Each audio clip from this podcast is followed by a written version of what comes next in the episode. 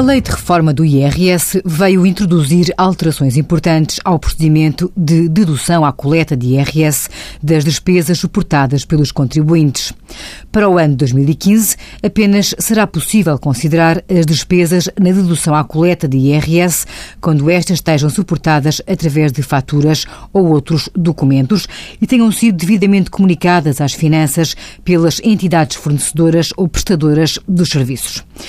Quando as despesas estejam suportadas através de faturas, essas entidades irão proceder à comunicação às finanças durante o mês seguinte, até ao dia 25, passando a constar imediatamente essa informação na área do portal e-fatura de cada contribuinte. Todavia, em determinadas situações, nomeadamente quando essas entidades tenham diversas atividades, essas faturas podem não ficar devidamente classificadas na respectiva categoria de despesas para dedução à coleta, permanecendo em estado pendente no portal e-fatura até o contribuinte proceder à sua classificação.